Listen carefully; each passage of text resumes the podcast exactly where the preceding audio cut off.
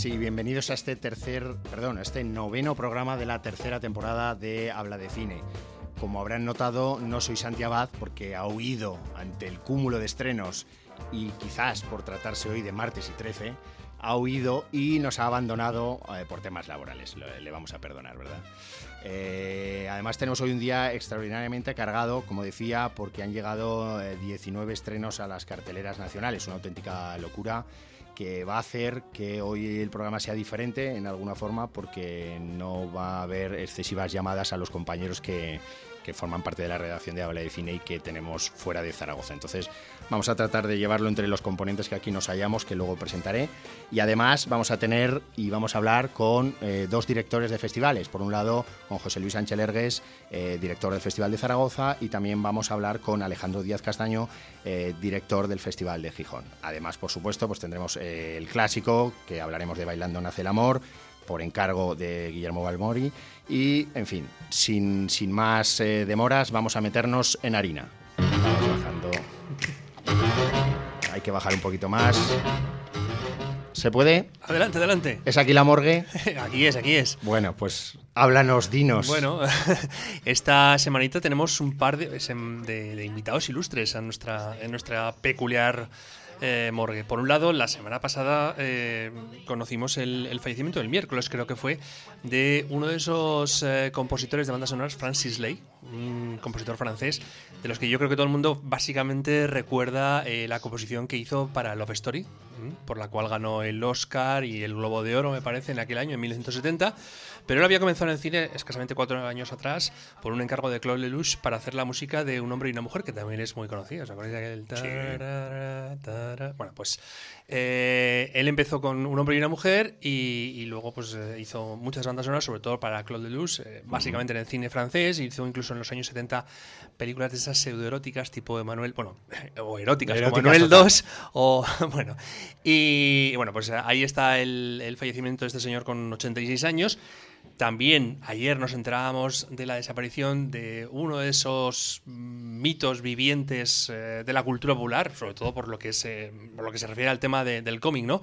Ayer nos enteramos del- de la desaparición de Stan Lee a los 90 años. Estamos no, perdón, de luto. A los 95 años. Estamos los de luto 95. todos los 90 fans de los cómics. a los 95 años. Eh, Stan Lee, que, que, yo creo que quien más que menos todo el mundo le recuerda como el creador de cómics tan populares como Spider-Man, Hulk, eh, Los Vengadores, Los Cuatro Fantásticos, Thor, Iron Man, que últimamente, porque él llevaba escribiendo, o mejor dicho, dibujando cómics desde los años 60, pero eh, prácticamente desde el año 2008, desde que se inicia lo que es el universo eh, cinematográfico de Marvel, es cuando se le conoce más porque, lógicamente, eh, él interviene como prácticamente en casi todas las películas Marvel, hace cameos, pues de alguna manera eh, alcanza más esa notoriedad pública que te da el, hecho de aparecer en, sus películas, ¿no?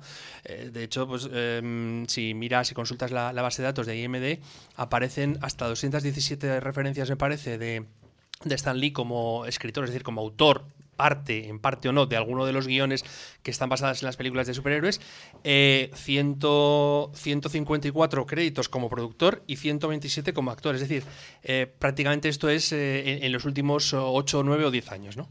Fenomenal. Y además creo que vamos a escuchar algo más. Parece poco hablador. En Parece cualquier caso, hablador. presenta, presenta esta voz. Sí, esta, esta voz, bueno, esta es eh, Bowman, el, el tripulante de la... Hello, Hal, do you read me? está hablando con este HAL 9000. eh, lo que veníamos a, intentar con este pequeño homenaje es hablar de que ayer mismo eh, fallecía el actor eh, Douglas Rain, un actor canadiense básicamente conocido por montajes teatrales de, de Shakespeare allí en su país, en Canadá y en la televisión canadiense, y que fue elegido en, en 1968 o 67 por, eh, por Stanley Kubrick para dar la voz a esa computadora, ese HAL 9000 que regía los destinos de, de la nave de, de 2001, una dicha del espacio.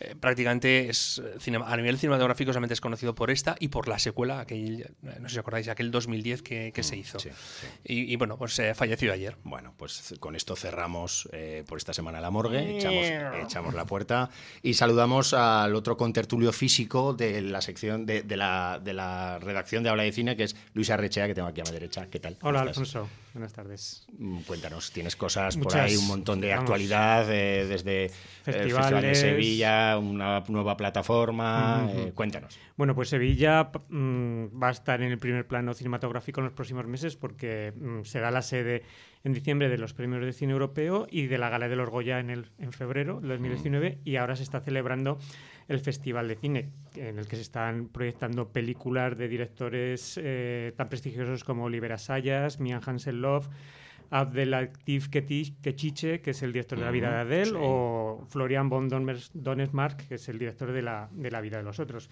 películas polémicas como la última ganadora del León de Oro de Berlín, Touch Me Not, que escandalizó por su visión del sexo, o mm, estrenos como El Rey con Willy Toledo y Alberto San Juan, que seguro que trae polémica. trae polémica sobre todo porque el protagonista es un rey llamado Juan Carlos I.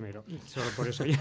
Virgen Santa. Y mm, también eh, títulos como el último documental de Dani Rovira sobre el síndrome de Red, El Desentierro, una película que se estrena precisamente este viernes o eh, Tiempo después de José Luis Cuerda. O sea que tiene un... Eso en cuanto a Sevilla. En cuanto a Sevilla. Eh, también se ha presentado esta semana una nueva plataforma, eh, Flix Olé, mm, potenciada por Enrique Cerezo, productor y presidente del Atlético de Madrid, que ha creado una plataforma de streaming dedicada casi exclusivamente al cine español, con títulos sobre los que se ha llevado un exhaustivo proceso de restauración y que ofrece películas de Buñuel, Berlanga, Vigas Luna y también de clásicos del cine mundial como Orson Welles, Alfred Hitchcock, Howard Hawks y John Ford. Una excelente oportunidad para que el cine español y las series también españolas eh, se hagan hueco dentro de todas estas plataformas que nos invaden hoy día, como bueno, pues Netflix, HBO, eh, etcétera, etcétera, etcétera. ¿no?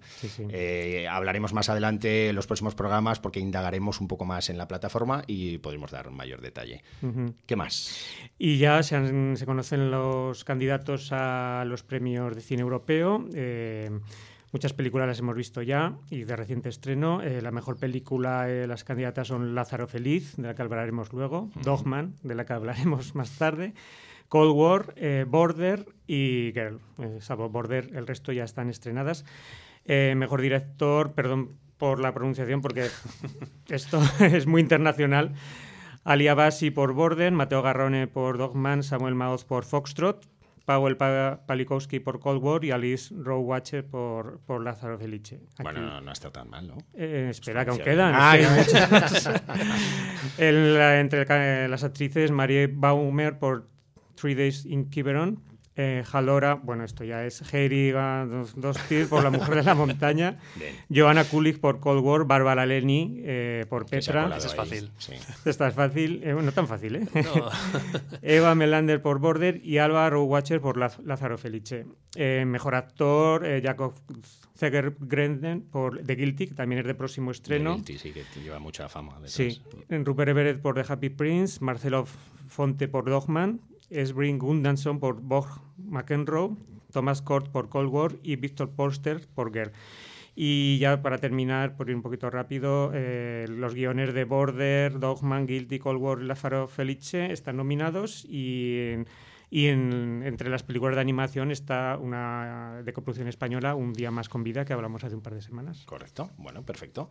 Eh, para dejar esta introducción inicial y antes de hablar con, con Archie, que ya ha entrado al estudio, lo tenemos aquí presente para hablarnos del Festival de Zaragoza, decir únicamente de, al respecto de, la taquilla, pues que Bohemian Rhapsody, como era de esperar, pues ha vuelto a alcanzar el número uno en esta taquilla provisional que, que tenemos, eh, que han salido los datos recientemente.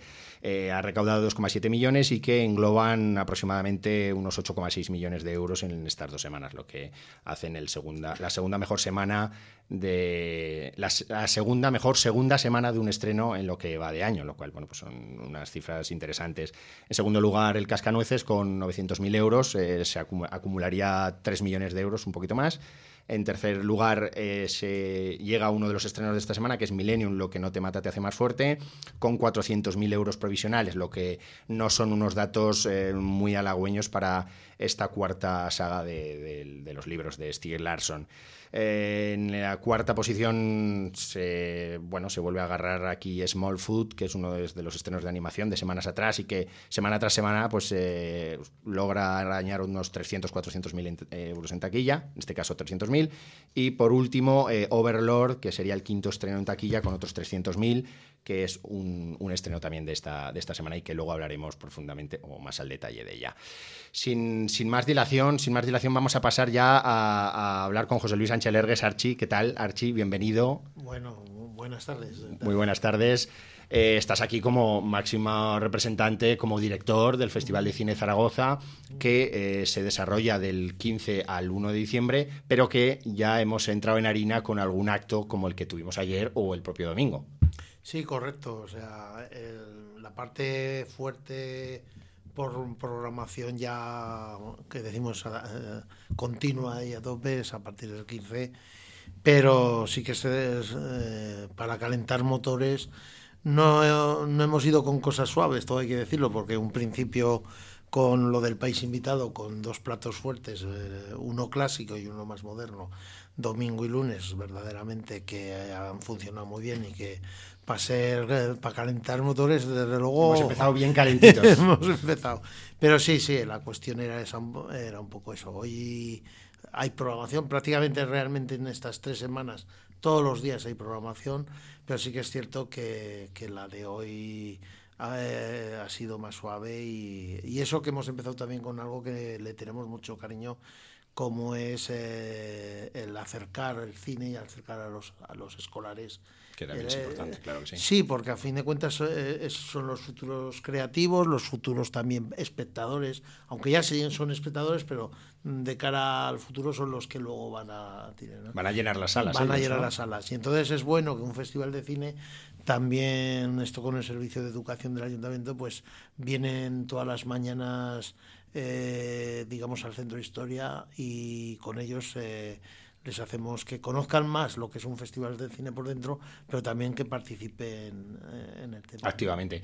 Un festival que además eh, en el cual te vuelcas de tal forma que, que eres la imagen del propio festival y yo, mm, nuestro equipo de habla de cine que este año hemos podido integrar y estamos ahí coordinando un poco la selección de largometrajes, puedo decir de, primera mano que, que, estás dando y das año tras año eh, la vida por este festival porque es muy complejo, es muy complejo desarrollar, culminar y, completar tres semanas de programación con tan pocos medios como tiene el festival. Bueno, va a hacer un poco, va a chocar, pero otros tienen hijos, yo tengo.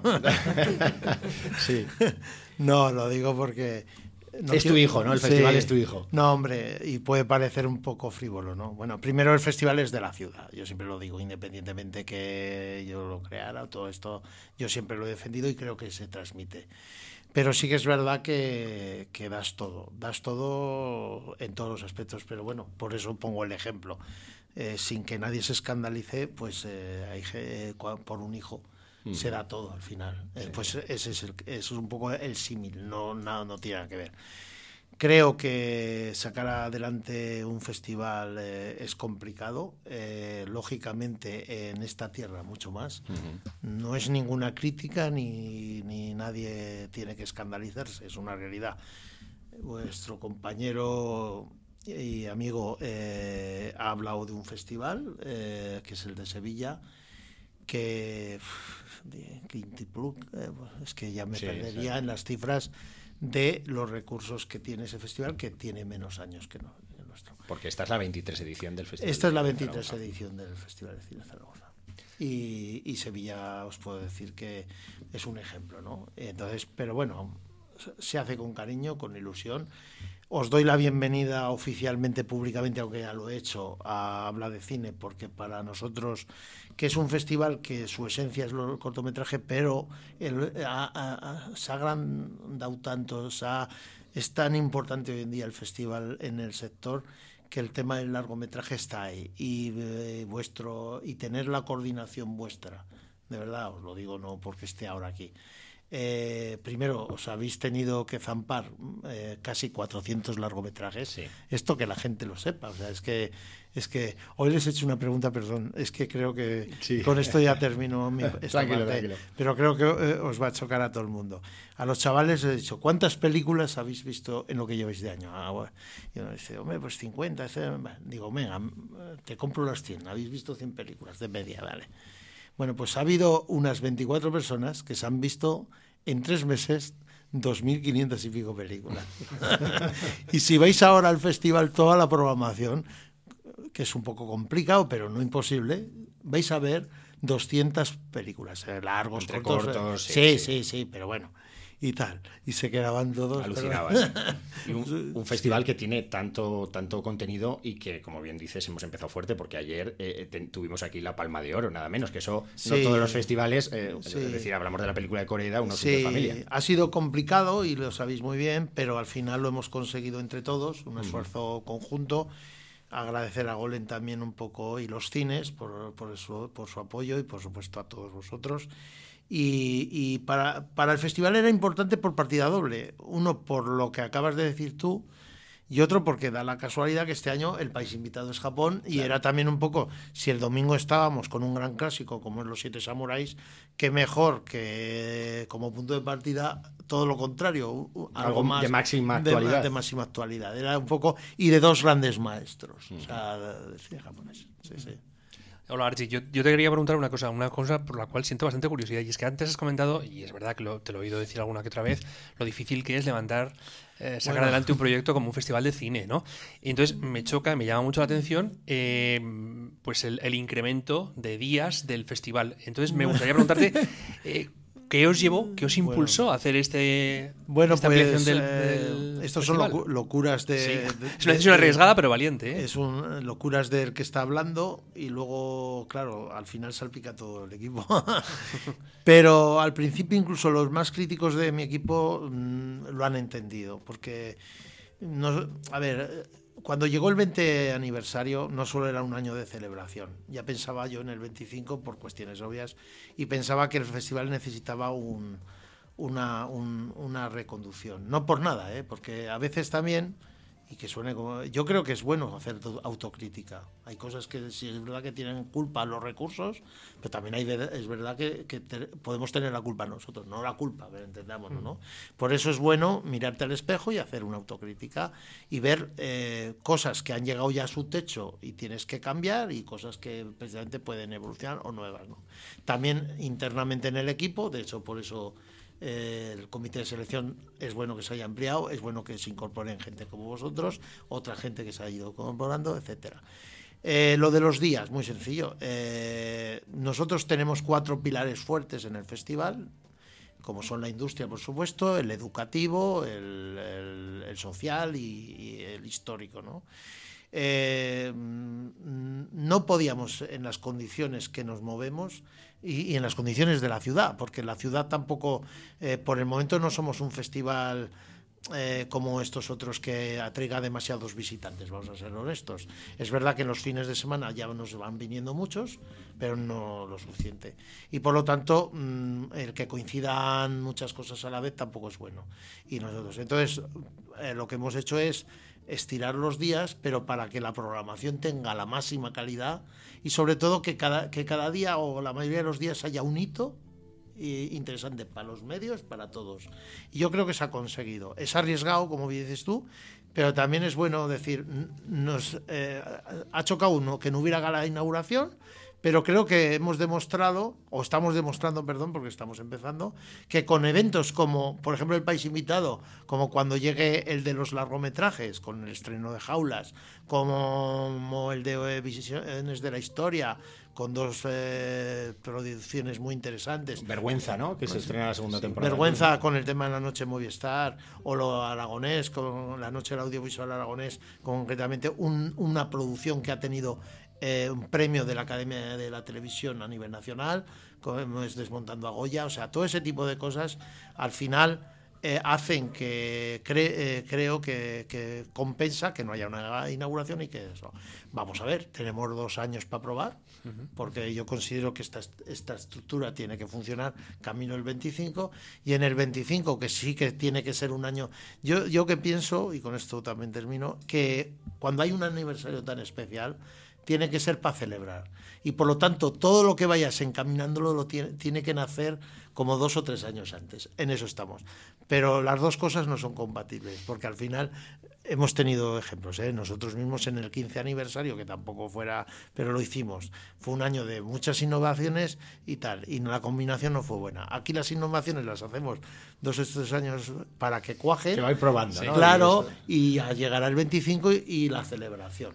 Claro. Hombre, indudablemente lo que hace y lo que provoca el alargar estas tres semanas de eventos ¿no? Eh, diarios, el festival, eh, provoca que, que sea el, el destinatario sea el ciudadano de Zaragoza realmente. En muchos festivales siempre se indica que es para eh, los residentes, ¿no? Pero sabemos que atraen mucha masa de fuera, ¿no? Periodismo y a industria de toda España lo queremos hacer nosotros también, o se, se va a aumentar Sí. poco a poco, pero indudablemente este formato lo que fomenta es que el festival sea para los zaragozanos y que lo puedan disfrutar, como bien dices, no cargando las jornadas, eh, habiendo 25 eventos un día, sino que poco a poco Sí. dejando cada día una o dos cosas que Y uno que le sean permita. interesantes. Que cada uno se haga su agenda. Eso correcto, es. correcto. No, yo creo que la gente la agradece. La, la ha chocado, al principio choca, ¿no? Y dice, bueno, alguno ha dicho irónicamente, "Oh, es Tony Cans. Eh, a ver, ¿qué tal vamos a ser, que soy coherente. No, simplemente, y creo que se está demostrando. ¿eh? Y al final, cuando, incluso en mi equipo interno, que al principio dice, porque es verdad que al final hay un sobreesfuerzo pero que, a, que a la, eh, en un principio parece que es un sobreesfuerzo, pero que lo vamos a ir agradeciendo eh, en ese aspecto. ¿no? No- Es verdad que la última semana hay más potencia, pero bueno, poco a poco empiezas con una semana suave, pero claro, suave, con la película de ayer, con eh, lo de Terry Gilliam por el tema del aniversario del balón muchas pero sobre todo el día 15 con esa colaboración con el Festival de Jazz eh, eh, la Luis Galvé eh, bu- el, El perro andaluz. con música de jazz en directo o sea Que estamos oyendo de fondo claro con, con el tema de los escolares este fin de semana el certamen de escolares que así también son protagonistas y es muy bonito. O sea realmente con su gala propia si no se mezclan. Yo creo que en ese sentido bueno eh, Vamos a ver, a veces, a veces equivocas, espero que en esta acertar. Por el momento parece que vamos por buen camino. Perfecto, pues eh, no sé si nos puedes adelantar o si sabe ya quién es el Augusto de Honor este año. Está, Sí, sí, se puede decir, ya ¿no? se ha anunciado. Se ha Puede haber alguna sorpresa, pero esta no. Esta no va a ser sorpresa. ¿Y quién es el Augusto de Honor? Dinoslo. Hombre, por supuesto, una grandísima actriz, Julia Gutiérrez Cava. Que además, esto no es sorpresa, porque pero sí primicia, me, ha conf- me han confirmado que vendrá con su hermano eh, Emilio Gutiérrez Emilio, Cava, Emilio que ya fue premio Augusto en su día. Se van a juntar dos Augustos en Eso es, vamos, los premios Ciudad de Zaragoza. Vamos. Correcto, correcto. No, la verdad es que, que mm, eh, yo estaba obsesionado con que este año fuera una grande.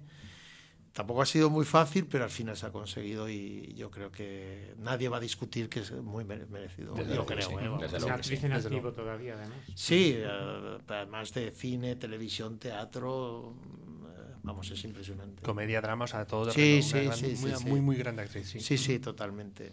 Fenomenal, pues eh, eh, Archie, no sé si eh, Alberto, ¿quieres comentar? No, el- seguro que le ibas a preguntar tú lo que, que nos eh, recomiende un, un clásico. Sí, eh, nosotros normalmente, normalmente, a los invitados o últimamente, estamos pidiendo que nos diga un clásico que le guste especialmente o una película mm, para hablar en el próximo programa en el clásico. Solo ponemos una condición y es que sea del siglo XX. O sea, Bueno, es más fácil. Más- no, es difícil en el sentido de que yo lo- las recomendaciones para mí son odiosas porque lo que me puede gustar a mí. No, y pero luego así todo tiene. Hombre, el otro día, desde luego, con los siete, eh, samuráis es impresionante, pues, si hablamos del cine. Pero. Bueno, puede ser algo desde la, si te animas. Sí, desde la diligencia de Ford hasta. Yo qué sé, es que hay tantos, eh, de verdad. Es que no he querido avisarte para que fuera No. más Para pillarte así Para más. pillar- a ver Bueno, que- sí, no, lo que pasa es que cada una tiene su momento, Claro que sí, eh, desde luego. eh, y a veces también el cuerpo te pide ver algo eh, que se convierte Un en clásico, sí. pero sí, no, no.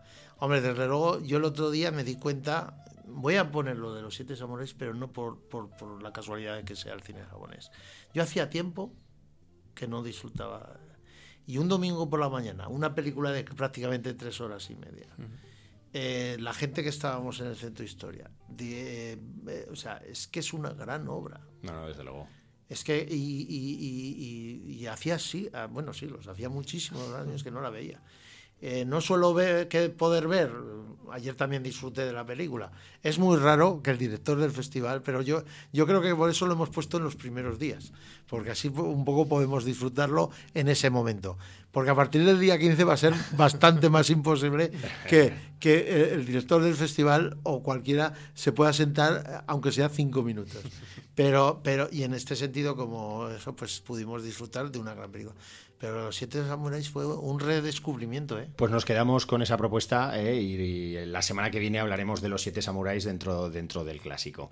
Eh, Archie, un placer tenerte aquí con nosotros. Estás invitado a quedarte si quieres el resto del programa, como, como prefieras. Si has visto algún estreno y quieres intervenir de ellos, No, básicamente eh, voy a... va- vas a matacaballo con tu agenda. Perfecto, pues lo Pero dicho. os lo agradezco, ¿eh? Gracias, gracias por estar aquí con nosotros.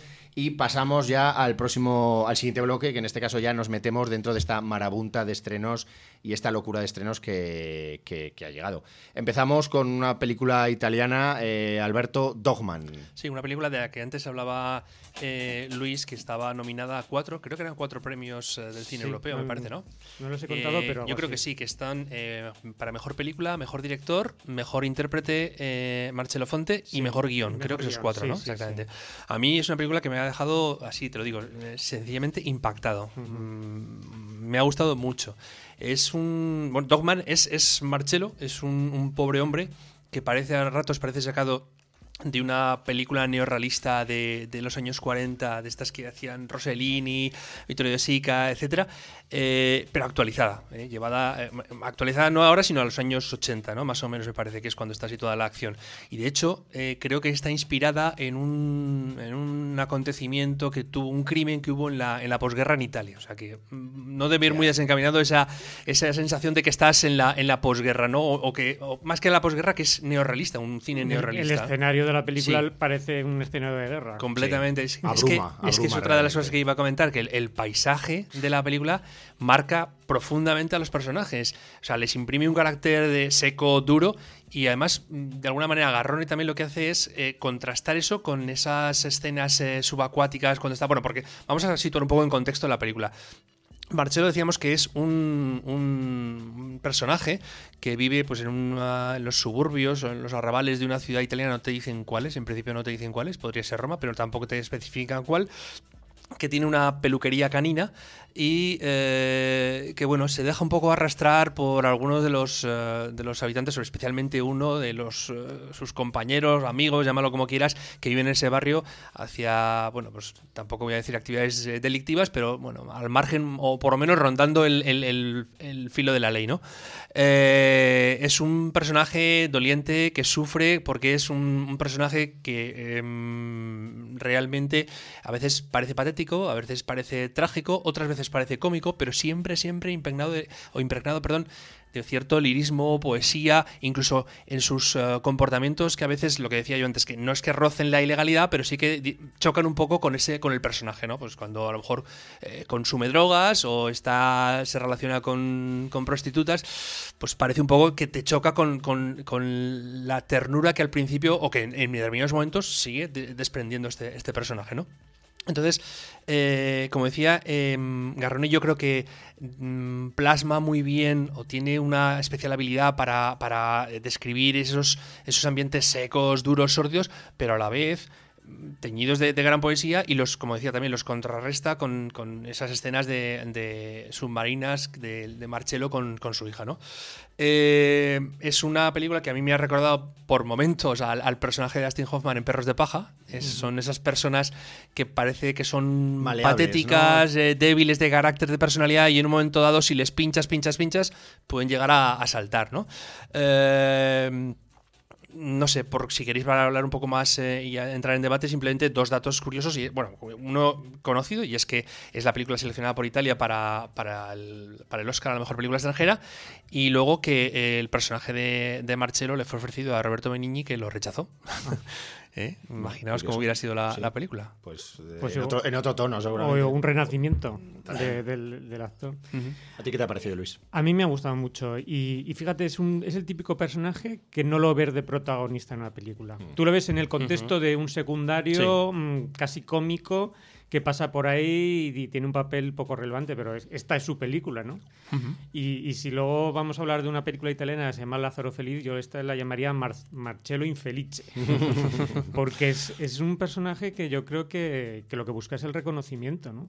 El reconocimiento de, de alguien, de alguien, y quizás equivocadamente y, actúa de una manera que, el espectador está queriendo mm, alejarlo ¿no? de, ese comportamiento. ¿no? Empatizas mucho, ¿verdad? Con, ese personaje tan, como decíamos, maleable, ¿no? en unos suburbios. Sí, y luego es una película que resuma mucha violencia, mucha violencia física y psicológica, pero que tiene unos, unas gotas de humor negro también que, que, contrastan, ¿no? Y si, me acuerdo ahora de, la escena de la droga en el suelo, que está, y no, y no, entro en detalles, pero es una escena, bueno, es kafkiana lo que está pasando en, en, varias acciones a la vez y, y, un poco para el que haya visto la película y no, y no desvelar el, gag, entre comillas.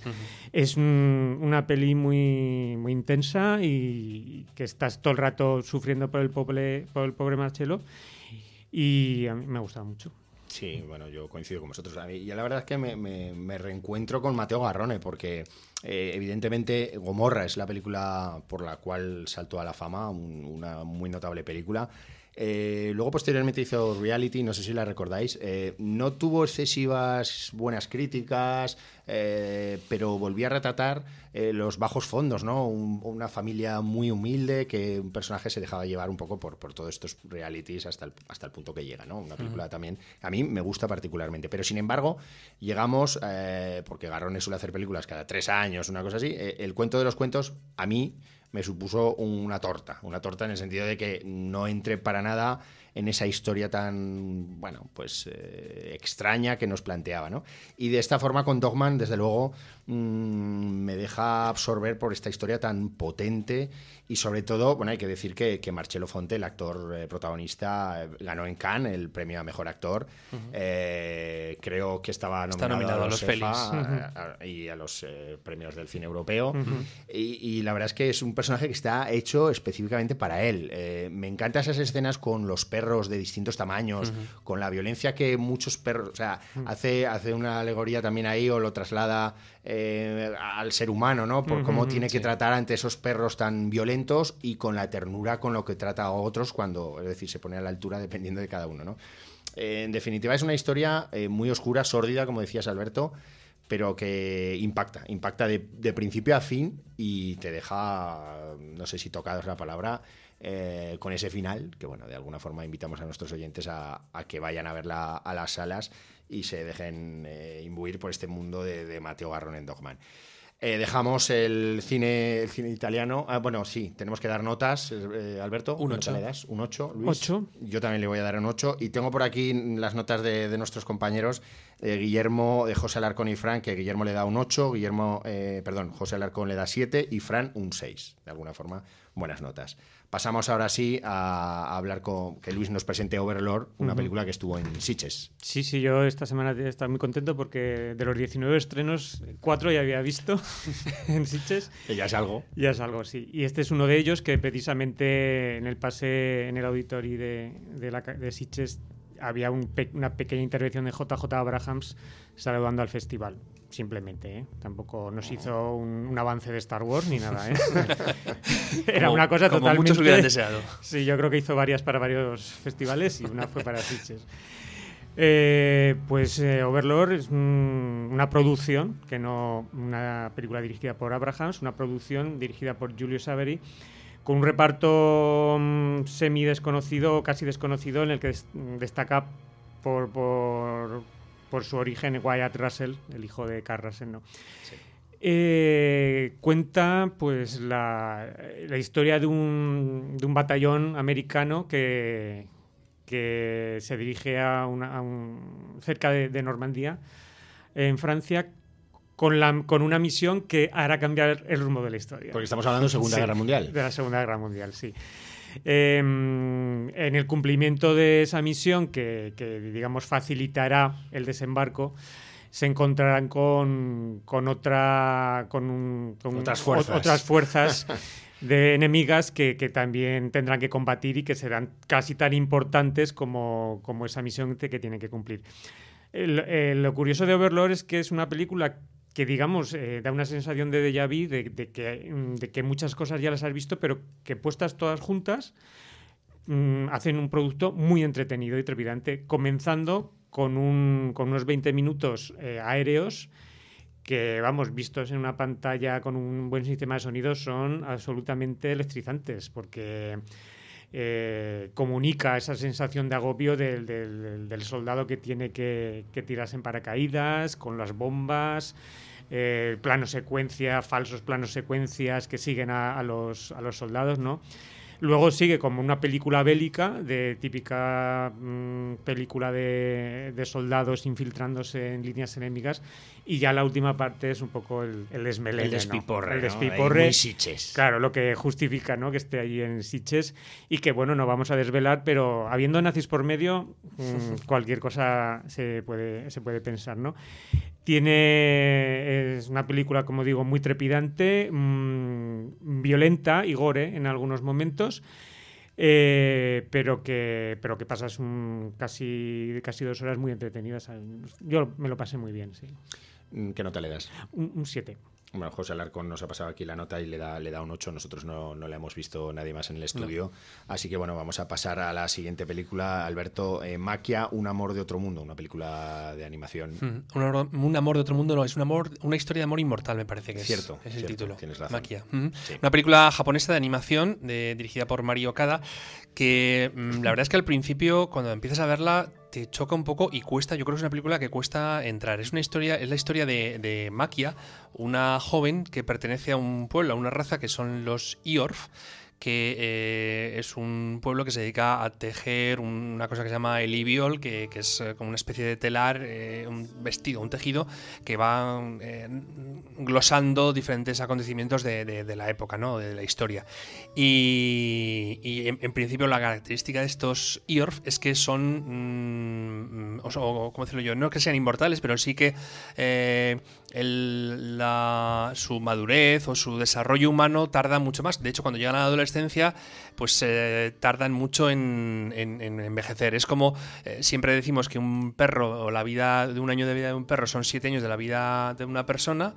Eh, o al revés, perdón, siete años de un año de la vida humana son siete años siete de un años perro, de pues eh, aquí pasa algo parecido, o sea, un año de la vida humana eh, o un año de la vida de un New York son bastantes años de la vida de una de un humano, ¿no?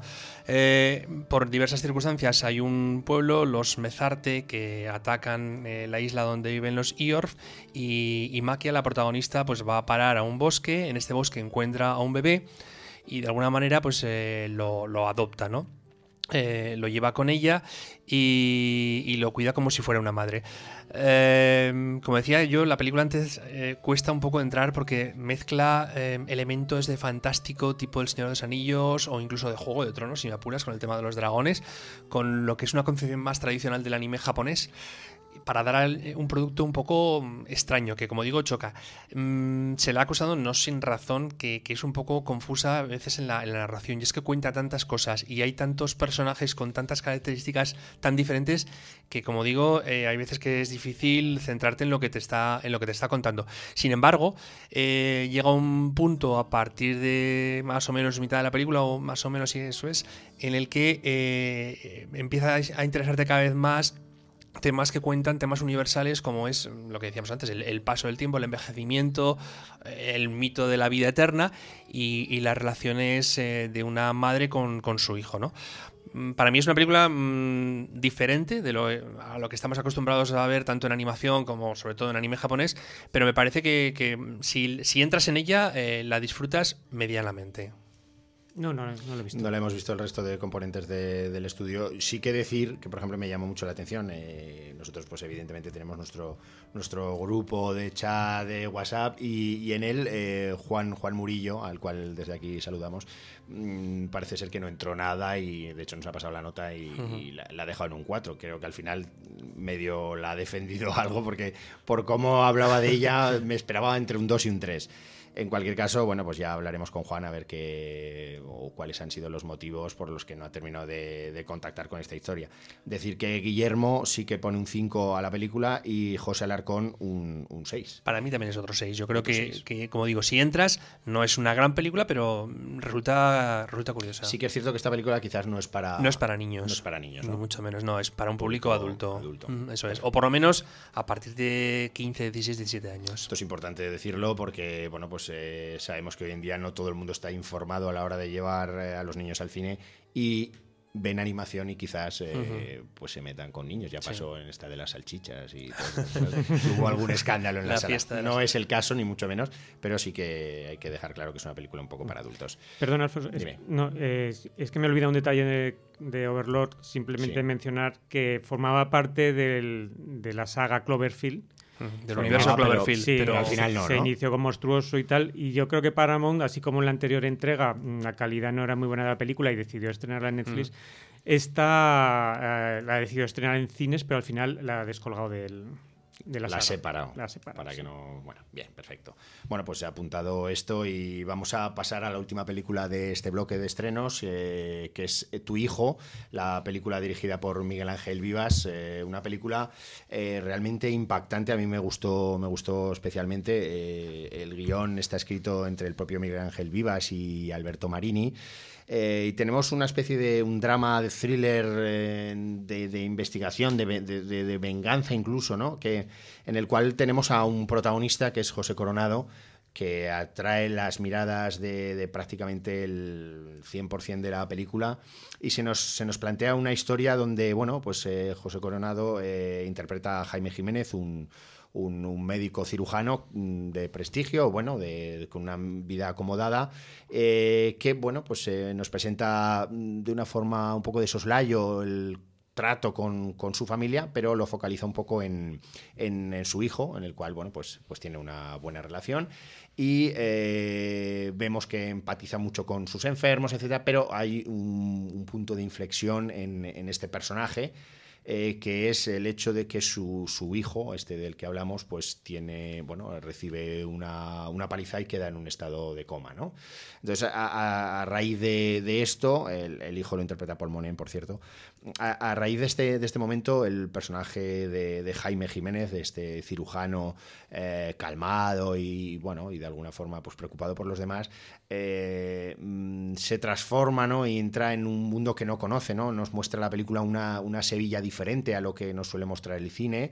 Eh, se va por. nos muestra la noche. ¿no? Me recordaba porque hay muchas escenas excelentemente fotografiadas por, por Pedro J. Márquez, donde el protagonista viaja con su coche, ¿no? escucha la radio, nos de alguna forma nos sitúa la película en un momento actual eh, y cómo con ese coche trata de investigar mm, qué ha sucedido y por qué o quiénes son sobre todo los culpables de, este, de, este, de este acto, ¿no? de dejar así a su hijo. Eh, ahí entra eh, pues José Coronado en una espiral, eh, empieza a sospechar, empieza a investigar y, sobre todo va a raíz de, de- la desconfianza que le genera un poco el sistema de, de, bueno, de pensar que quizás él va a alcanzar o va a superar la investigación de la policía y bueno, eh, es, es un, de alguna forma algo que ya hemos visto en, en- en otras películas, pero sobre todo me gusta y me quedo con, con la forma de plasmarlo, ¿no? En, con cómo coloca la mirada a Miguel Ángel Vivas, cómo, cómo se muestra la oscuridad dentro del coche. Me recordaba en momentos eh, a lo que no sé si recordáis eh, la película, que, que es diferente y se desarrolla absolutamente dentro del coche, pero tiene secuencias que, que me trasladaban ahí, ¿no?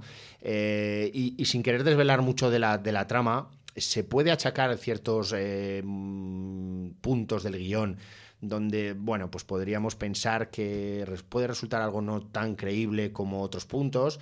Bueno, eh, pero indudablemente yo creo que, es una película que dejaría para un debate muy rico para incluso poner en colegios, en cineforums y, donde hablar un poco de, en este caso, de la estrecha relación, ¿no? En una, en una sociedad un poco patriarcal, porque todos los personajes protagonistas son los hombres, las mujeres tienen eh, pues eh, unos papeles más secundarios y, como digo, eh, los papeles masculinos son los que tienen un poco absolutamente el protagonismo de la misma. Y como digo, da para eh, esos cineforum y hablar largamente. No sé qué os ha parecido a vosotros. Eh, a mí, em, poniéndole algún pero, la película la verdad es que me, me gustó y en un momento me impactó. ¿no? Aquí estamos hablando también de, la incomunicación de padres e hijos y de la distancia generacional entre los jóvenes y, los, adultos, ¿no?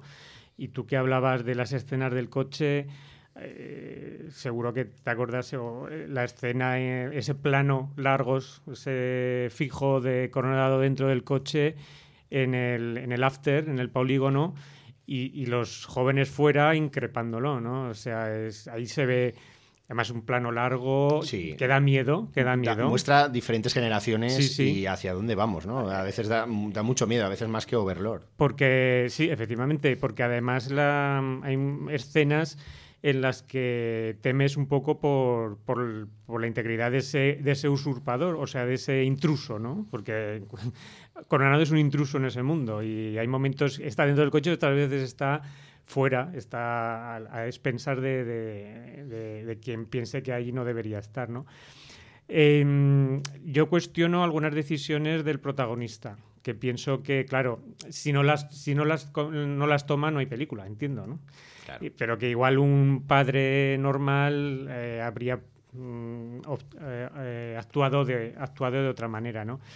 Eh, pero la verdad es que mm, la historia, la historia, pues eh, aparte por los giros que hay, impacta bastante. Hay, empiezo a verle a Miguel Ángel Vivas un cierto sello que a veces me molesta y que ya vi precisamente en una peli que vi en Siches, Secuestrados, que creo que fue su debut. Y él es una cierta recreación de la violencia gráfica que, que puede molestar al público. Yo creo que aquí se ha, acordado, pero hay alguna escena que, es desagradable. Sí, desagradable. Yo creo que busca también un poco eso. Sí, y claro, ahí depende del público al que se dirija, tiene que, que, cortarse, porque en Secuestrados era básicamente una película... Un asalto a un domicilio. Claro, para un público joven, radical, un público más de siches, o... pero está, claro, está coronado, yo creo que se dirige hacia un público más amplio, entonces... Pero bueno, em, se, se, frena, pero hay atisbos de, de querer mostrar. ¿no? Pero, pero bueno, forman parte de esa violencia implícita que tiene la película. Eh, que también impregna a los personajes. No, no hay buenos ni malos. ¿eh? No, desde luego, desde luego. Y, un poco muestra hasta dónde un padre es capaz de defender a su hijo. ¿no? Eso es algo que, queda ahí en la película. Un, José Coronado que demuestra año tras año y película tras película y serie tras serie que es un actor como la copa de un pino. Mm, quizás eh, por esta película pues podemos estar hablando que pueda estar nominado en algún premio a lo largo de los próximos premios que se entregarán a final de año, principios del año que viene. Mm, vamos a ver, vamos a ver. Es que yo creo que a Coronado le pasa como a otros actores como Maribel Verdú, que, que durante muchos años se les cuestionaba su talento. Mm y, o Resines, son actores que han ido aprendiendo a medida que han más encasillados, ¿no? Sí, pero que han aprendido haciendo películas. No, mm, entonces han ido creciendo, enriqueciéndose. A El teatro ha hecho mucho. Efectivamente, ha Coronado, pues eh, como era un tío guapo que, que, tenía la suerte de ligar, pues eh, se pensaba que ahí es donde se quedaba su, su talento y su fama, ¿no? Pero, pero bueno, ha demostrado que puede enfrentarse y que, y que puede ser un actor mm, muy multidisciplinar, porque vamos, eh, es de los que más trabajan en, no, desde España. Luego, desde luego. Eh, bueno, pues eh, hasta aquí vamos a hablar, vamos a dejar tu hijo. ¿Qué nota le das, Luis? Un 7. Un 7, yo le voy a dar también un 7. Guillermo Navarro le da solamente un 3, no recuerdo que dijo que el, el, guion le flojeaba un poquito. José Alarcón le da un 7 y Fran, Fran Camacho, le da un 5. Y bien, bueno, pues vamos a aparcar eh, este primer bloque de estrenos para irnos a hablar con Alejandro Díaz Castaño. ¿Qué tal? Muy buenas tardes, Alejandro. Buenas tardes, ¿qué tal? ¿Cómo estás? Bienvenido a Habla de Cine. Eh, ya tuvimos la oportunidad el año pasado de, hablar en, tu aterrizaje ¿no? en el Festival Internacional de Cine de Gijón. Y bueno, pues ya está aquí, ya está aquí la, la 56 edición y tu segundo año al frente del festival. Eh, ¿Cómo estás valorando, cómo estás viviendo, cómo afrontas esta reválida? Bueno, primero daros las gracias por estar, eh, darme la oportunidad de estar con vosotros otra vez. La verdad es que estoy encantado. Y bueno, sí, como bien dices, es el segundo año que, que bueno, hemos tenido mucho más tiempo para trabajar, ¿no? Porque el año pasado estuvimos desde abril y bueno, el festival pues era una página en blanco que había que llenar eh, en tiempo récord, ¿no? Y este año sí que hemos podido trabajar más y la verdad es que estamos muy contentos porque creo que es una programación que se nota también ese equilibrio, ¿no? El mimo a la hora de confeccionarla y luego también, por ejemplo, pues la forma en que dialogan las películas de las distintas secciones, ¿no? Yo creo que, que es una, una programación mucho más completa, ¿no? Que la del año pasado y estamos muy contentos, la verdad. Y además te iba a comentar esto, eh, lo que buscáis fomentar es esa transversalidad entre secciones, ¿no? Porque eh, hoy, por ejemplo, habéis sacado una nota de prensa, ¿no? Hablando sobre el Animafix, que es eh, históricamente, o los últimos años en los cuales yo he vivido, pues tenía su propia sección. De alguna forma aquí mostráis gota a gota en distintas secciones del propio festival con Animafix ¿no? Y la mezcláis de alguna forma eh, fomentando eso, eso que decía, esa transversalidad. Sí, yo creo que es una idea interesante, ¿no? El, de hecho, a veces eh, los propios responsables de las películas nos lo piden, ¿no? Porque, bueno, pues eh, nos gusta romper un poco esos moldes que, que de alguna forma agrupan a veces las películas, pues por ejemplo la animación con la animación, el cine de género con el cine de género, que este año también recuperamos la sección de géneros mutantes, pero también de forma transversal y o por ejemplo los nuevos directores solo con los nuevos directores. No nos gusta que haya nuevos directores en la sección oficial que haya animación en muchas de las secciones.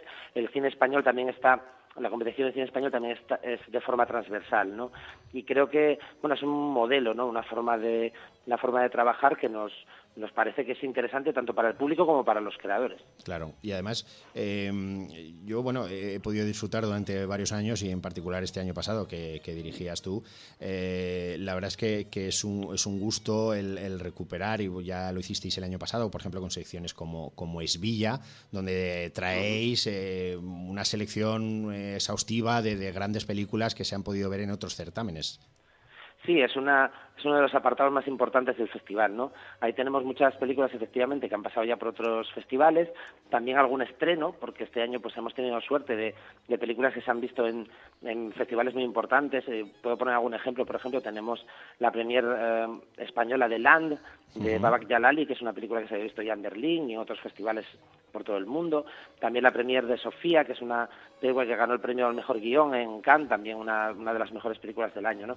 Pero sí que es verdad que, bueno, ponemos, programamos esas películas que han pasado por otros festivales y este año también pues tenemos una colaboración con el Festival de San Sebastián que se llama Crossroads y que bueno nos, nos gusta también eh, en lugar de, digamos perseguir esa, esa competitividad entre festivales por los por los estrenos en España nos gusta pues tener un diálogo con ellos no y abrir pues eh, mm, bueno digamos espacios dentro de la programación no para que para que pueda verse todo ese cine no que, que el hecho de que una película ya no sea estreno pues porque bueno pues en este caso las películas de Crossroads son películas que se que se iban a estrenar en España en San Sebastián también se puedan ver en Gijón no y también tenemos pues eh, acciones en común con el Festival de Cine de Huelva, con el Festival Cinevi o con Sitges, que además estará Ángel Sala para presentar eh, lo que esconde Silver Lake, que es uno de nuestros pases especiales.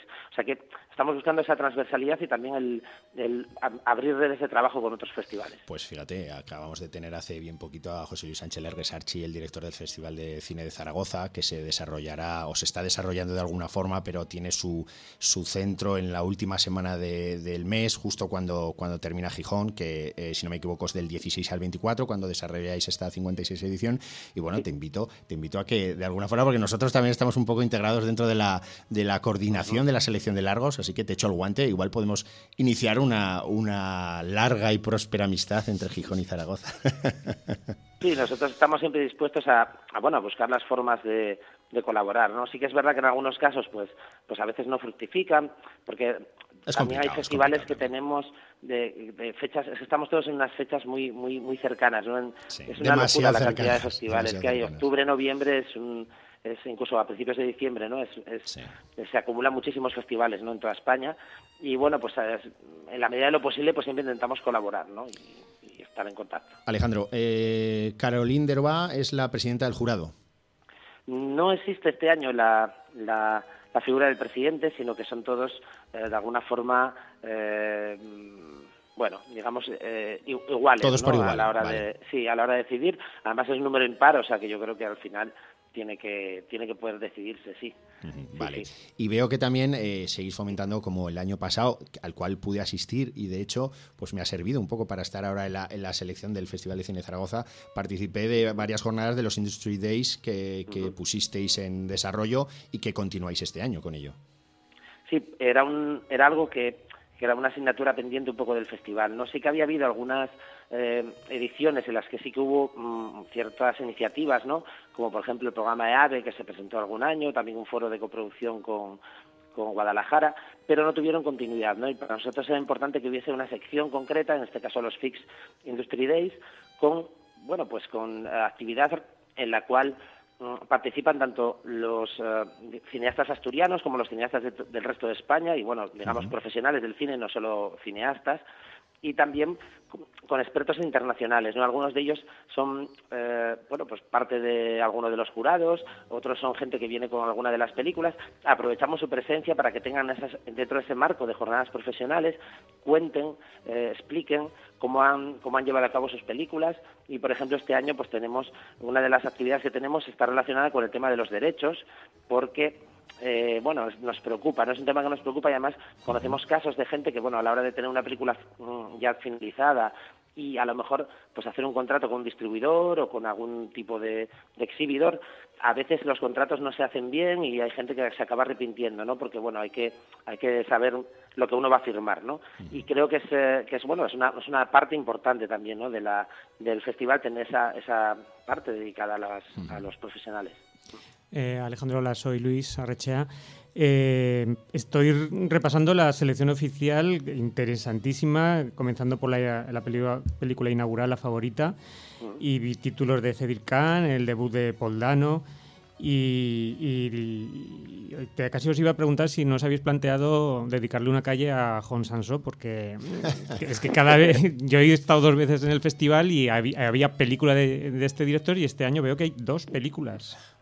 Sí, la verdad es que bueno, es el es un clásico ya dentro del Festival de Gijón. No, existiría Gijón sin Jon Sansó prácticamente, ¿verdad? sí, sí. Sí, es una es una presencia que ya bueno, pues es habitual, ¿no?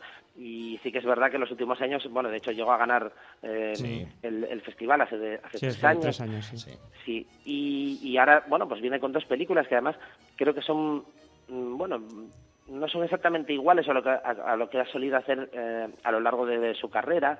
Son películas que que tienen una, una parte quizá pues incluso más existencialista, con la presencia incluso de la muerte, sobre todo en, Hotel Body River, que es la película que compite, y me parece que bueno son pasos interesantes de su carrera ¿no? y, forma parte de esa fidelidad que tiene el festival también con algunos autores que también pues tenemos otros como Radu Muntean que también ganó el festival en el año 2010 y que vuelve con su película Alice T, por ejemplo, ¿no? Es, es, habitual, ¿no? Que siempre haya cineastas que, bueno, que, se repiten y luego otros nuevos, ¿no? Que nunca habían estado y, bueno, óperas primas como la que has comentado de Paul Dano, que yo creo que es una de las, de las grandes películas de la, de la selección y, bueno, es esa mezcla, ¿no? Entre nuevos, nuevos directores y luego, pues, nombres consagrados. Eh, yo te iba a comentar, Alejandro, eh, veo que se ha añadido la Ciudad del Comercio como una de las sedes del propio festival, eh, que de alguna forma los pases de prensa mm, no van a ser tanto en el, Pumarín, que digo yo, y sí, que van a ser allí, quizás buscando un poco centralizarlo ¿no? y hacerlo más, más accesible ¿no? para la prensa, quizás. Sí, por un lado, los pases de prensa en, en la antigua Escuela de Comercio nos van a dar esa esa centralidad que siempre tuvo ¿no? el, festival cuando, cuando, se desarrollaba en los cines centro, eso es, y que el año pasado se perdió con, el, con los pases en Pumarín porque bueno no teníamos un lugar equipado también con, con la proyección digital en DCP, que esta vez sí que vamos a tener en la antigua Escuela de Comercio. Y creo que bueno, aparte es una sala que también va a tener presentaciones y muchas, de hecho la mayoría de los pases que hay son para el público general Y bueno, a nivel de prensa sí nos da esa centralidad, ¿no? Porque los pases de prensa serán en la antigua Escuela de Comercio y a 30 segundos, porque es lo que se tarda en cruzar al final la calle, pues la rueda de prensa tiene lugar en el, en el antiguo instituto, ¿no? Eh, me parece muy importante y luego también, bueno, ganar un tercer espacio para el público por las tardes, para las, para, bueno, algunas, eh, algunas matinales también para el público, junto con el Teatro Jovellanos y el antiguo instituto, pues bueno, tener un espacio más en el centro, ¿no? Ojalá podamos tener alguno más, porque bueno, sí que es una sala que son 120 butacas, no es todo lo grande que nos gustaría, porque al final seguramente pues se quedará gente fuera, pero bueno, eh, ir aumentando un poco la presencia en el, en el centro del, de Gijón para nosotros es importante. Perfecto. Pues eh, Alejandro, tampoco te queremos entretener muchísimo más porque sabemos que estás hasta arriba de trabajo y más con los eh, nervios y los últimos preparativos para, para la llegada del, del, festival. os deseo todo lo mejor y te pienso saludar en persona cuando nos veamos seguramente la semana que viene por allí. Pues perfecto, muchísimas gracias a vosotros. Yo encantado de hablar con vosotros siempre. Venga, gracias Alejandro. Hasta luego. Bueno, pues eh, tras esta interesante entrevista con, con, Alejandro Díaz Castaño, director del, de la 56 edición del, del Festival de, Internacional de Gijón, pasamos nuevamente a un nuevo bloque de estrenos. En este caso eh, ya ha salido mencionada previamente, pero nos vamos a volver a viajar a Italia y vamos a hablar ahora de Lázaro Feliz. Sí, eh, otra de las pelis que pude ver en Sitges, además esta fue, fue, un mérito verla porque cayó una gota fría la mañana que se proyectaba y, y yo creo que llegamos todos a, al auditorio mmm, que necesitábamos quitarnos la ropa directamente, porque los, los secadores de los ¿Cómo, baños... ¿Cómo has dicho? Quitarnos la ropa. Dios mío. los secadores del baño funcionaron toda la mañana, porque menudo cómo llegamos, pero bueno, bueno, Ese es el... ¿Y te ha gustado? Sí, sí, no, afortunadamente mereció la pena ¿no? no quedarse en el hotel, porque Lázaro Feliz es, eh, yo creo que una de las películas europeas del año, también está presente en los premios de cine europeo. Y, y también con, mm, como hablamos de, de, Dogman, también con un regusto de, de los clásicos eh, o de, del cine italiano un poco de antaño, ¿no? El, el realismo realista en unos momentos y mágico en otros, ¿no? Que yo creo que bebe de Fellini o de Pasolini, ¿no? Es un, es un poco el estilo que, que se ve en esta película. Eh, cuenta la historia de un grupo de, de personas de clase social baja que, que viven eh, por y para un, una marquesa eh, que tiene una villa y, y, trabajan para ella, prácticamente en condiciones de, de semiesclavitud. ¿no? Ahí es inevitable recordar a los santos inocentes, al menos a mí me vino a la cabeza. Efectivamente, efectivamente. Y, y un poco el cine social italiano de Bertolucci, ¿no? de, de, de la época. Eh, de entre todo este gentío de gente que, que malvive, eh, sobresale un joven, Lázaro, que es como una especie de, de extraterrestre en este mundo. Ay, de verdad. Sí, porque es una persona buena, o sea, pero una persona buena de principio a fin, eh, eh, siempre dispuesto, siempre con una buena palabra para todos, tanto para el, el que está a su mismo nivel como para el, el señorito que, que, le quiere manejar, ¿no? Y, y, y es al, al, al, personaje al que seguimos en este, en este, en este mundo, ¿no? El, la película lo que ocurre es que hacia mitad eh, pasan unas cosas que es mejor no contar y que sufre un giro casi de, de 180 grados. Que ahí es donde, digamos, aparece la magia, la magia que justifica su presencia en la se selección oficial del de Festival de Sitges, donde, donde tenía visos de, de, de, ganar premio y así ganó un premio especial, ¿no? Eh, a través pues, de, la, de la mirada pura de un hombre bueno, eh, lo que la directora eh, nos muestra es eh, analiza un poco el mantenimiento de una de una en una sociedad presuntamente avanzada de, de vicios del pasado, ¿no? Precisamente ya no existe la esclavitud, pero quiero decir, en, en, las sociedades modernas todavía las clases altas se aprovechan de las, de las clases más pobres, ¿no? Es la lucha de clases de toda la vida, ¿no? Sí. Eh, Lázaro es un personaje atemporal, ¿no? Es un, un, una rara avis en este mundo. Y, y, yo, yo, creo que, que, es tanto rechazado como explotado por unos y por, unos y por otros, ¿no? Eh, es una película que te, también requiere un poco de conexión por parte del espectador, porque, como, bueno, ahora que no tenemos a Santi aquí, o te la crees o no. o no. pero que tanto a José Antonio Alarcón, que, que se encontraba a mi lado, también mojado eh, por, por aquella lluvia como a mí, la verdad es que nos gustó y enseguida la vimos como una clara candidata a, ganar premio que, que, no fue el principal, pero sí uno de los más importantes. Eh, ¿Tú lo has visto? Sí. Eh, sí, lo he visto, sí lo he visto. Yo, yo he de decir que no empaticé tanto mm. con la historia. Probablemente eh, pues estaba más cansado en ese momento o, bueno, o cualquier otro motivo. El caso es que mm, eh, empieza, me, gustó, como digo, me recordó tanto a Los Santos Inocentes que, bueno, me gustaba cómo se plantea toda esa vida en esa sociedad, ¿no? Como dices con los marqueses y tal. lo que ocurre es que evidentemente la película tiene un, está dividida en dos, en dos fases, ¿no? En la primera hora y la segunda hora. Y, esta segunda hora, eh, bueno, aparece por allí Sergi López como curiosidad en este segundo tramo. Y, no terminé de empatizar, me costó, eh, mm, mm, mm, no sé, no, no, no, no, esa suciedad de, la propia imagen, de la historia. yo creo que con esa primera parte me hacía, me estaba gustando, pero, pero ese giro hace que de alguna manera me sacara de la película. Tú sabes eh, que entras o no entras en muchos formatos de película y este no ha sido no ha sido el caso. Es decir que la, directora es italiana, es de origen alemán, que es Alice Rohrbacher y que Alba, su hermana, trabaja trabaja en la propia película. Es un rostro que además de alguna forma tenemos más o menos visto en alguna película, pues incluso alemana o italiana sobre todo, ¿no? Sí, sí, sí. Eh, no sé si has comentado que ganó el, en Cannes el mejor guion execuo. No, no lo he dicho. Eh, bueno, pues es, es algo, ¿no? Es algo notable. Eh, estamos hablando de, de Cannes y estamos hablando del guion, que es uno de los apartados eh, pues más interesantes. Indudablemente no dudo que, el guion está, está bien, pero a mí, desde luego, me hizo, me hizo alejarme un poco del formato. Eh, Luis, ¿qué nota le das? Un 8. Un 8. Bueno, coincides con, tu compañero de sala, José Alarcón, que le da, le da un 8, y Guillermo, que le da un, un 9. le parece magnífica también la película. Yo me voy a quedar en un 5 en un 5 porque no terminé de entrar, como digo. Pasamos al, siguiente estreno y en esta ocasión pues viajamos a, las novelas, viajamos a, Suecia y viajamos a, lo que es Millennium, ¿no? Eh, lo que supone la, cuarta entrega de Millennium, en este caso Lo que no te mata te hace más fuerte, y que adapta, como digo, esta cuarta novela ya sin Stieg Larsson. Eh, yo la verdad es que... Eh, fui un lector ávido de estas tres primeras novelas.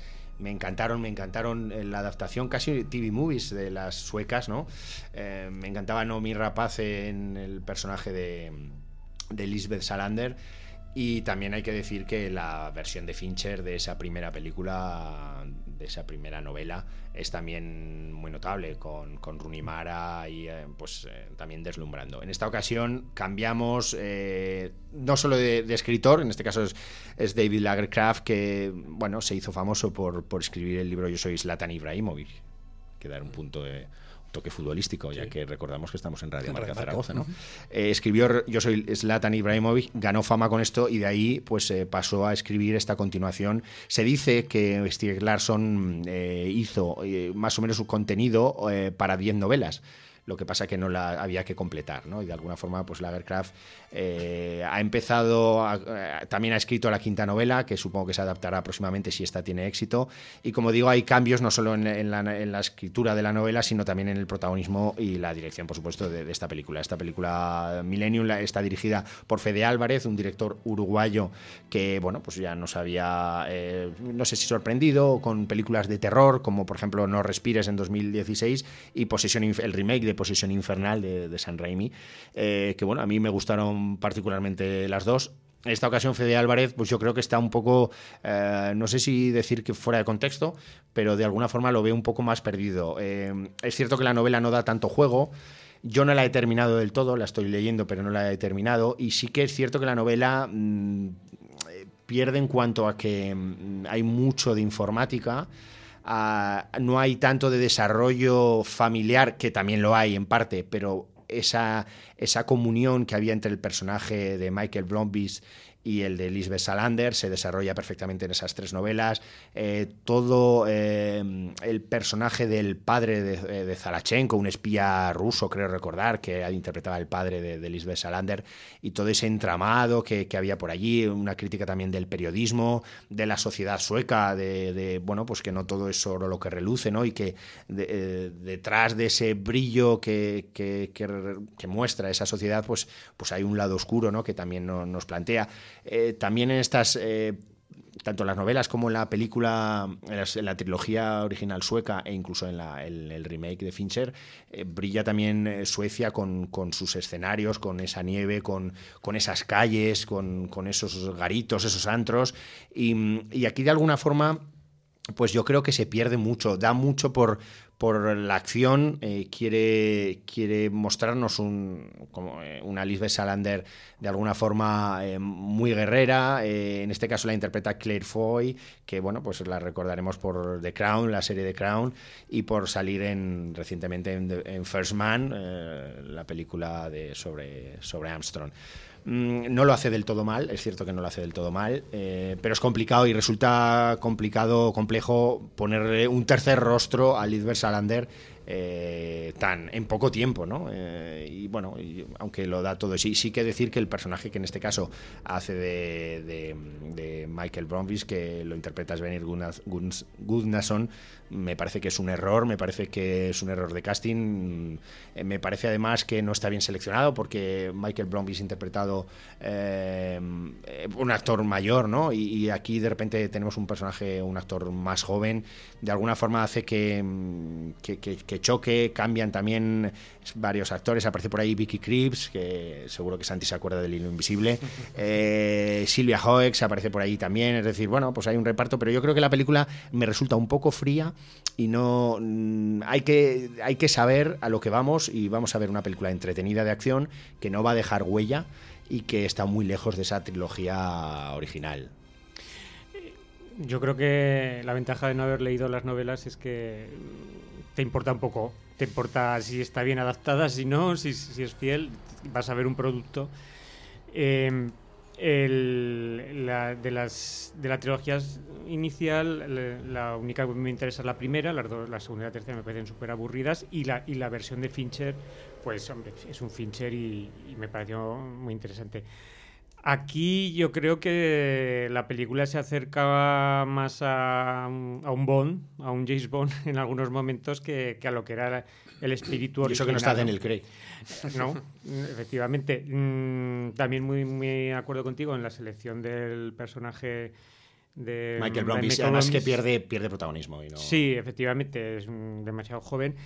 Pero la película se me hace muy entretenida. Sí que abusa un poco de, las casualidades, de, que excesivamente la protagonista se encuentra en una situación límite y las la, cómo sale de ellas es como... Vamos, que no te lo crees. Eh, no. En resumidas cuentas. Y esto se lo dije ayer a Santi que, que estuve con él y es verdad, por no entrar en detalles, pero sí, efectivamente. Mm, se habla también de, temas como la familia, los abusos y tal. Y, pero bueno, en, sí es una película entretenida que yo, yo lo pasé bien. ¿Qué nota le das? Claro, casi un 7 le daría. yo, yo, le voy a dar un 5 y medio, una cosita así. Eh, Guillermo le da un 6 y José Alarcón le da un 7 hasta cuarta entrega de la, de la saga Millennium. Eh, pasamos, Alberto, a una película diferente, eh, Ana de Día, una película nacional que, que, hemos, que has podido ver. Sí, es una ópera prima de una directora, Andrea Jaurrieta, eh, que nos cuenta la historia de Ana, que es una, una, joven de buena familia que está estudiando, bueno, mejor dicho, está preparando la tesis eh, doctoral y, bueno, se tiene que trasladar desde Madrid, a, me parece que es a su hogar en, en, Pamplona, y a la vuelta descubre que hay una persona que ha ocupado su lugar, una doble, o sea, físicamente es igual que ella, pero está viviendo su vida, tanto en, a nivel personal como a nivel profesional.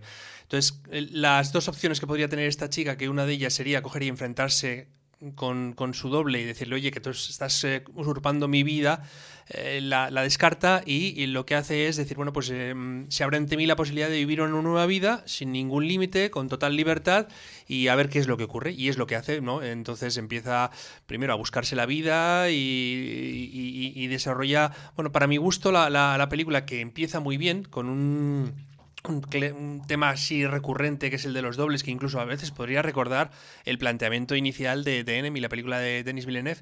Eh, pero mm, llega un momento en que eh, no, yo creo que, la directora Andrea Jorreta, que es la misma, eh, la propia autora del guion, no sabe qué hacer con la película y, y deviene en un marasmo de confusión que no le favorece nada al resultado final de la película. Luis. Sí, estoy de acuerdo. Un buen planteamiento pero no entiendo que esa persona se escabulla de su vida para ir a otra peor. Entonces, el, va, en picado la película. Eh, ¿Notas? Yo un 4. Sí, yo también. Eh, Guillermo le da un 5 y José Alarcón un 6 a Ana Devia. Eh, Alberto, otra película en, este caso, en esta ocasión francesa, Bienvenida a Montparnasse. Que coincide también, es una ópera prima, también por una directora, Leonore Segel, eh, que realmente me ha, interesado y me ha gustado bastante más que Ana de Día.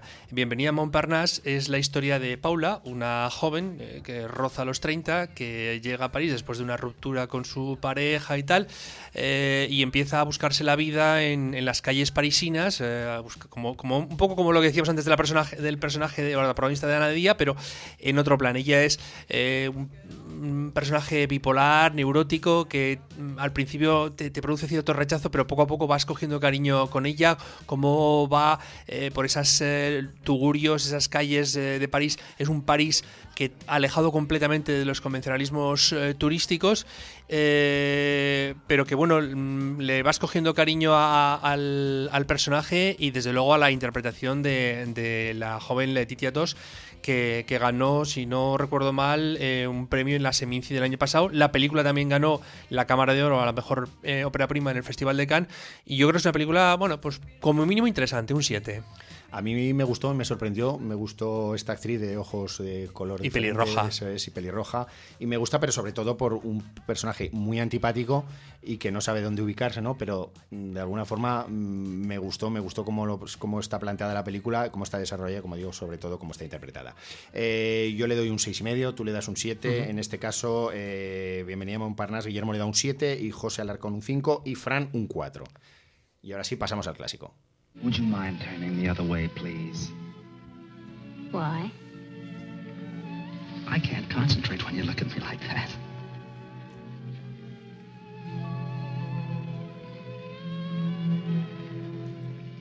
Por, por recomendación de, de Guillermo Balmori, eh, hablamos hoy de un musical clásico dirigido en 1942 por William Sater, del cual ya hablamos del, Hotel de los Líos aquí en, este micrófono. Eh, una película que fue para la Columbia Pictures y que cuenta indudablemente con, la presencia icónica de dos, los maravillosos Fred Astaire y Rita Hayworth, ¿no? en una película que, actúan por segunda vez juntos y por última vez. Eh, la película, en este caso Bailando nace el amor, eh, es, un, es un remake de la película argentina Los martes orquídeas, fue íntegramente rodada en Argentina y eh, no deja de ser una comedia romántica ¿no? Con, con, con, un toque muy evidentemente muy clásico y donde vemos a un Fred Astaire dándolo todo por, por, por bueno por conquistar o no a esta Rita Hayworth esplendorosa. Sí, yo creo que es un poco lo que dices tú. Es un, es un musical en el que eh, se toca algún tema clásico, eh, como es a lo mejor incluso la fierecilla domada de Shakespeare. O sea, es decir, eh, esa relación de la mujer que por un lado mm, decide ser independiente, que no quiere atarse a ningún, a ningún hombre, no quiere contraer ningún vínculo matrimonial y por otro lado, bueno, pues cuando descubre el amor eh, se entrega completamente, ¿no? Eh, yo creo que lo más destacable sin duda son los números musicales. además es que yo creo que eh, números musicales en los que bailen los dos juntos, creo que hay, no sé si son dos o tres, no muchos, pero eso desde luego sube el, el nivel de la película considerablemente como un, perdona, una pequeña anécdota. Me parece que en esta película hace una aparición de extra o de figurante Fidel Castro, con 15 ¿Ah, añitos. Ah, sí. Sí.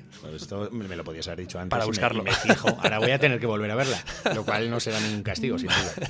Luis. Sí, a mí, bueno, no me, no me gustó mucho recuperar esta película. Sí, el, hecho de. Me, me, hace gracia ver a Xavier Cugat en un papel tan amplio y ver Su presentación, ¿no? En Hollywood, yo creo. Sí, no, recuerdo, que lo, dijo yo creo que Guillermo la semana pasada, sí, Guillermo Balmori. Y, y, su, y su orquesta, me parece que el argumento, pues eso, es un poquito rancio, aunque me sorprende que se introduzcan ciertos ciertas bromas de tipo erótico que chocan en una película de los 40, pues cuando se, la chica que se va a casar, pues está, probando vestidos y, el, su, su, padre, o no sé si es su madre, dice, eh, tranquilo, que su marido no la va a ver vestida en los primeros días, o, respecto a Rita Hayworth se dice, a esta chica hay que ponerle eh, la refrigeración bien alta en su cuarto, o sea, es gracioso que metan ciertos toques eróticos. Picantes. Picantes, más bien, más que eróticos. Sí, picantes. Pero en sí, bueno, eh, es verdad, la película sube puntos con, cuando, con las canciones y con, las escenas de baile. Sí. sí. sobre todo uno cuando están ensayando ¿no? y aparece por allí Rita Hayward y, se sienta en una mesa ¿no? y, empiezan a bailar. La verdad es que yo siempre he sido más de, de Jim Kelly pero hay que reconocer que Fred Astaire, eh, la pues elegancia y el estilo que tenía bailando, bueno, pues... Eh, pues fíjate, dos años, o mejor dicho, dos películas después de esta, hizo Las Modelos eh, con Jim Kelly, y, yo creo que Rita Hayworth mm, armonizaba más con Fred Astaire, con el estilo de Fred Astaire que con el de Jim Kelly. Jim Kelly es es más individualista, por decirlo de alguna manera, que, Fred Astaire. Fred Astaire mm, se da más a la pareja. Cuando bailas con la pareja se da más. O sea, eh, de alguna manera él eh, este, se supedita también, aunque él imponga su personalidad, se supedita a la pareja, ¿no? De hecho, siempre, siempre que se habla de Fred Astaire piensas en Ginger Rogers, ¿no? De, esa, pareja eterna que, formaron, ¿no? A mí la película hay que decir que, me gustó, no la había visto. Eh, bueno, pues agradezco a Guillermo pues, que nos la mencionara, porque de alguna forma también me gusta que en esta sección no sean eh, películas mm, eh, siempre muy, muy renombradas y, que de alguna forma pues se recuperen estas otras películas que mayormente a lo mejor el público general no conoce. ¿no? Y, Bailando nace el amor, pues yo creo que es una película que encaja mm, en, este, en este campo. ¿no? Decir que por ahí también aparece Adolf Minju, que hace un personaje, mm, bueno, que, tanto lo, odias o lo amas, ¿no? Pero, pero, pero muy simpático.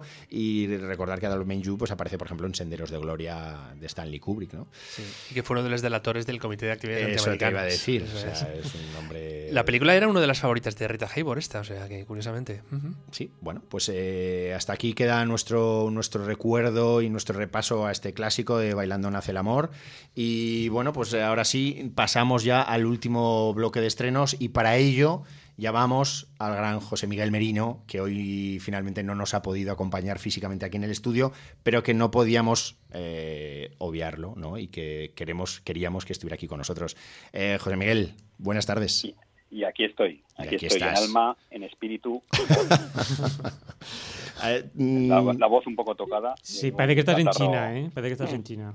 Bueno, bueno estoy, lo más cerca de China que puedo estar, que es mi oficina de Zaragoza actualmente. ¿eh? Acabo de colgar una conferencia con, con ellos y, bueno, pues aquí, aquí ya con todos vosotros y pues lamentando no estar allí. Mm, dejando los temas asiáticos, eh, háblanos de, de Mandy, aunque sea brevemente. Sí, bueno, os comento, pues, aquí en esta película de Panos Cosmatos, que nos lleva pues, al año 83 y nos presenta a Red Miller, que es un, leñador que vive en una cabaña en el bosque, perdida, allí con, junto a su novia, que es Mandy, que es una artista pues que está ahí pues, eh, pintando, leyendo y, viendo un poco la naturaleza. Y la película se divide en dos partes, ¿no? Para, desde mi punto de vista, una muy, muy, muy pausada con la que vemos una, cómo, viven ellos allí, una vida muy tranquila, hablando mucho sobre, la, sus sueños, sobre el amor, hasta que un día pues eh, Mandy se va a comprar a los ultramarinos de la montaña y a la vuelta pues se cruza una furgoneta en la que van unos miembros de, una secta y, bueno, pues el líder queda prendado por ella, ¿no?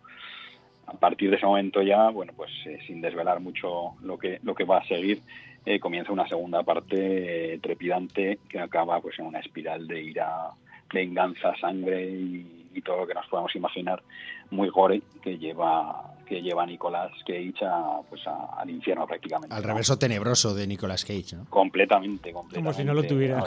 no, hay que empujarle mucho, yo creo. Yo creo que no tiene anverso. sí, sí, has, dado clavo.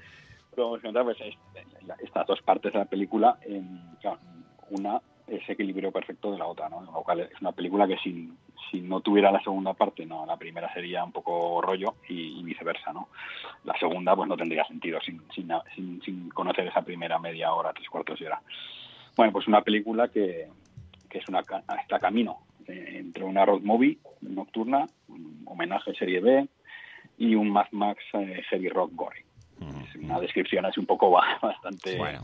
Luis, ¿qué nos cuentas de ella? Lanzada. Sí, otra de mis pelis de Sitges. Sí, em, es, es, una peli curiosa porque eh, es una estética que parece que te, te, tienes que tomar algo para entrar en, el, sí. en ella. Pero eh, también es verdad que eh, la película crece, va creciendo. Eh, recordar aquella famosa escena en el baño de Nicolas Cage. Ahí, ahí. ahí. Y, y, yo creo que al final da, da lo que promete. Yo no entré, yo no entré. La verdad que no entré, me costó mucho en, con todo eso, a psicodelia que nos plantea inicialmente. No entré de inicio, pero sí que bueno, luego me dejé llevar por la locura final, ¿no? Y de alguna forma la... no, no, hiciste caso, ¿no? Hiciste caso al, a lo que ponía en la entrada por detrás. Eh, y que cogía su pastilla de LSD en la yeah, no, no, no, no, no, no, no, no, eh, no hace caso, pues, no hace caso. Se entiende, se entiende. Se entiende. Notas, notas, José Miguel. Pues para mí es un siete y medio. Y un 7. Yo le voy a bajar un poquito más al 6. Eh, Josemi, la siguiente película, la cual tienes unos 30 segundos para hablarnos de ella. Detective Conan, El Caso Cero. Detective Conan, El Caso Cero, pues basada en, la serie del 96 de Gosho Aoyama, que pues una serie de mil episodios que deparó 22 películas. Posteriormente, pues llega ahora la última, que es este Detective Conan, El Caso Cero, que llega a España y además llega a la gran pantalla porque ha sido un gran éxito en Japón, en taquilla, llegando a sacar al número uno a Infinity War.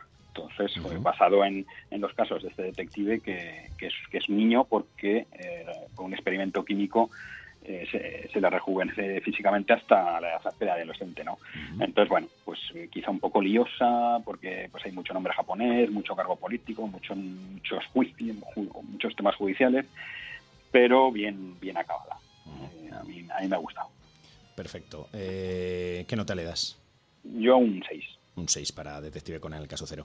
Y pasamos a tu última intervención de hoy, I Hate Nueva York, un documental realizado, bueno, producido por los hermanos Bayona. Sí, sí, es producido por, eh, por los Bayona y pues como, como, como se llama, en el cual pues eh, es un documental de Gustavo Sánchez que, que se estrena en la dirección y que estrenó en Málaga y bueno pues eh, lo que hace es durante 10 años eh, Gustavo pues estuvo grabando a cuatro a cuatro mujeres un poco transexuales bueno un poco transexuales del, de, de, los, de, la subcultura underground de, de Nueva York no eh, bueno a partir de ahí eh, como documental puede estar bien pero como película a mí pues no, no me gustó en absoluto y, y I hate I hate Nueva York. ¿qué nota le das? un 2 por ejemplo a mí no me terminó tampoco de convencer, le voy a dar un 4. Eh, como andamos muy justos de tiempo, voy a apoyar el resto de notas de compañeros porque se nos come el tiempo. Eh, Luis, The Unthinkable. Sí, mi cuarta película de Sitches, una sorpresa. Eh, una película de origen sueco, cuenta una historia que comienza como un melodrama familiar de un hijo que abandona eh, la casa por enfrentamientos con el padre y que se ve obligado, a raíz de la muerte de la madre, volver al pueblo natal. Pero paralelamente están sucediendo unos, unos um, sucesos extraños en, tanto en la localidad como en, en, Suecia que le obligará a tomar partido y a reencontrarse con su padre. ¿no? Eh, es una película curiosa porque es uno de los mayores logros del crowdfunding actual, eh, tú ves la película y ves unas escenas espectaculares con unos efectos especiales increíbles pero este, está hecho todo con un crowdfunding de un poco más de 1.800.000 uh -huh, euros. Uh -huh. Al final lo que encontramos es una perfecta combinación de drama familiar y thriller con el cine de catástrofes como telón de fondo. Eh, una banda sonora y una ambientación fotográfica muy buena, eh, un equipo llamado Crazy Pictures que, que ha dirigido la película y se ha ocupado también del guion. Eh, y unos actores que, que están muy ajustados. Una película muy interesante que es una pena que solo se hayan estrenado 10 copas en 10 copias en toda España. Que no te un 7. Un 7 para The Unthinkable. Y bueno, eh, dejamos aquí haciendo una pequeña mención al resto de estrenos que no vamos a poder cubrir. Eh, uno es el último documental de Michael Moore, con, en este caso contra, contra Trump, que se llama Fahrenheit 11.9, eh, que le, sí que lo has visto, Luis, ¿qué sí, nota le das? un 7. Un 7, bueno. Eh, también Bergman, Su gran sueño, el documental sueco de Jane Magnusson sobre la figura de, de Bergman. Rebeldes de Indostán, una película hindú de 180 minutos sobre, bueno, piratas y un poco el Reino Unido. Eh, el Ángel en el reloj, una película de animación mexicana de 91 minutos realizada por Miguel Ángel Uriegas, que me gustó muy mucho, que le voy a dar un 7 y que recuerda a grandes clásicos del cine de animación y que recomiendo. Eh, también un documental nacional, Comandante Arian, una historia de mujeres, guerra y libertad, eh, realizado por Alba Sotorra y que muestra un poco la emancipación y la búsqueda de emancipación y libertad de las mujeres en Siria contra el Daesh. Es un poco violento y bueno, pero un buen documental. El amor y la muerte, una historia de Enrique Granados, también un documental nacional dirigido por Arancha Aguirre y que a través de animación y documentos pues recrea la historia del compositor eh, catalán eh, Enrique Granados en Barcelona y que bueno pues falleció en el canal de La Mancha. Y por último también eh, otro documental nacional que es El mayor regalo que es realizado por Juan Manuel Cotelo y que bueno pues narra un poco habla sobre el perdón en la sociedad, ¿no?